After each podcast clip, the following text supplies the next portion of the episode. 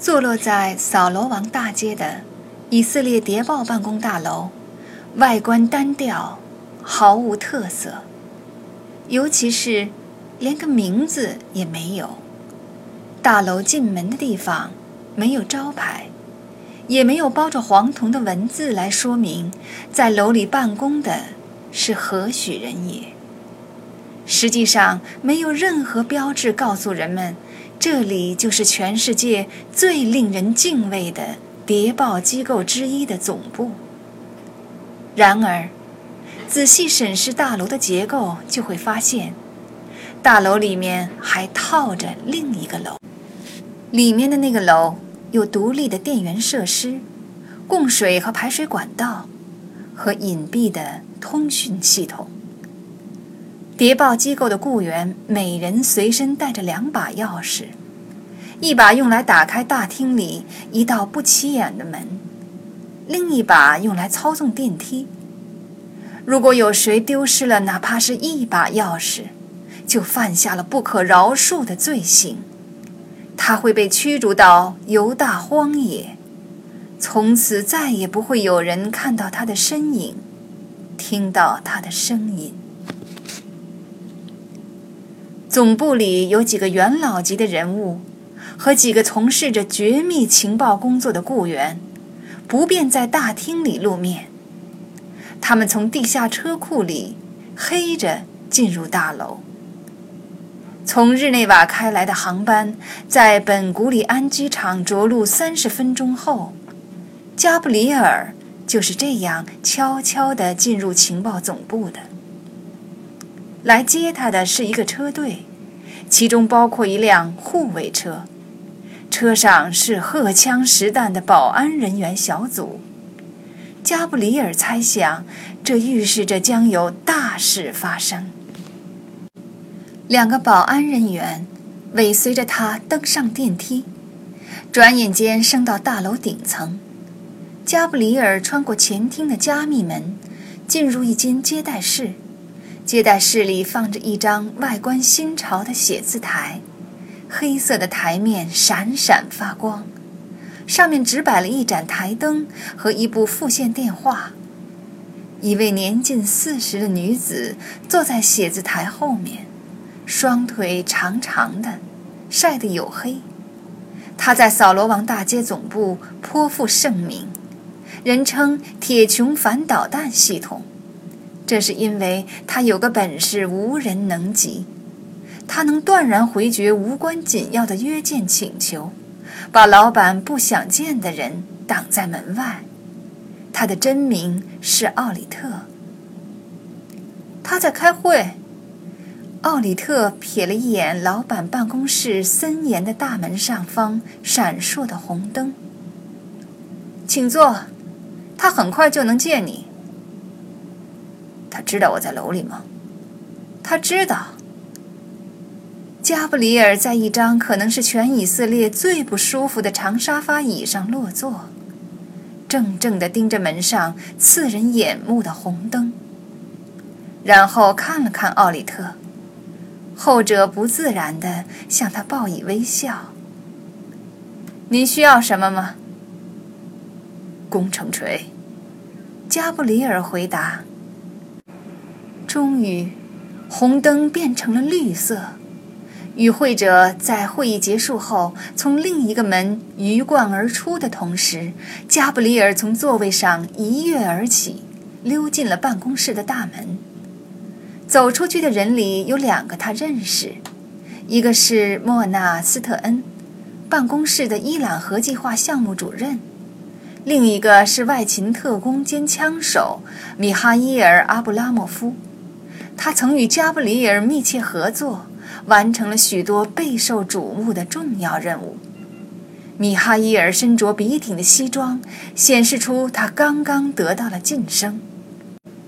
加布里尔把门关上，缓缓转身，面对办公室里的另一个人。那人站在一张铺着烟玻璃的大写字台旁边，手里拿着一份打开的文件夹。他的灰色西装看起来太小，而里面的白衬衣又是很时髦的高领衫，使得他看上去好像没有脖子，头颅一下突出在健硕有力的肩膀上。他戴着一副眼镜，镜片很小，没有镜框，是那种想让自己显得年轻时尚的德国商务总裁们常戴的式样。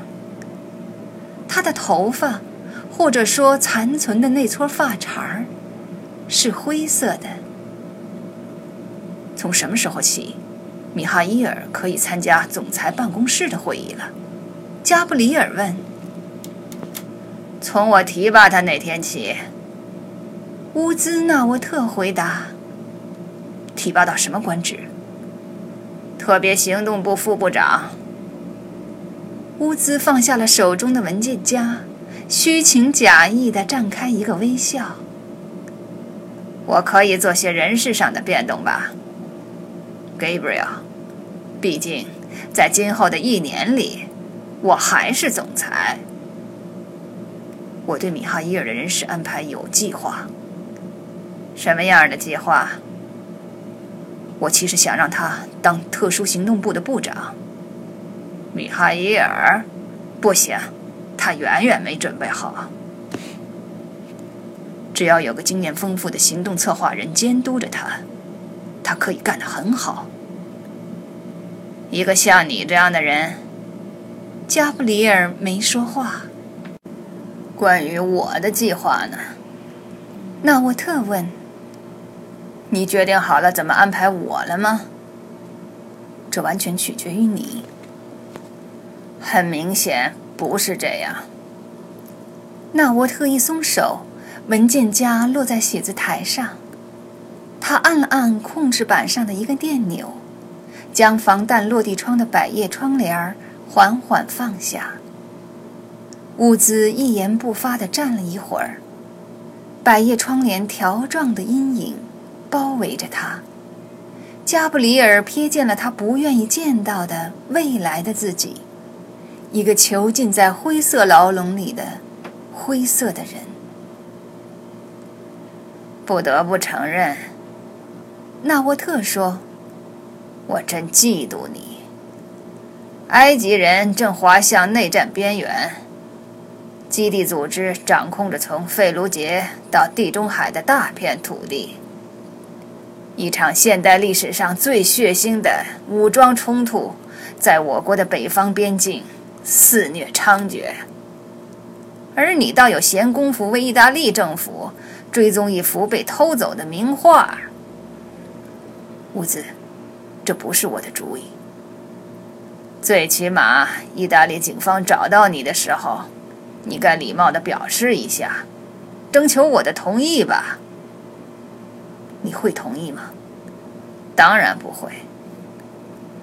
纳沃纳沃特慢腾腾的走过长长的总裁会议桌，走到他舒适的总裁椅摆放的地方，在一整面视频墙上。全球各地的电视网络无声地播放着节目。在他喝咖啡的桌子上，世界各国的新闻报纸整齐地排列摊开着。欧洲警方最近忙得不亦乐乎，乌兹说：“一起不列颠外派人员在科摩湖被害的谋杀案，一幅被盗的梵高名画。”再加上现在这个事件，他拿起一份德国《世界报》，展开来给加布里尔看。斯图加特市中心发现一具阿拉伯人尸体。三个看似毫无关联的事件有个共同点。纳沃特让报纸落在咖啡桌上，那就是 Gabriel Allen，以色列情报部门未来的总裁。实际上，只有两件事跟我有关。第二件事是什么？卢森堡的 LX2 投资商行。这家投行是谁开的？世界上顶顶邪恶的人。他是以色列情报局的雇员吗？不，屋子。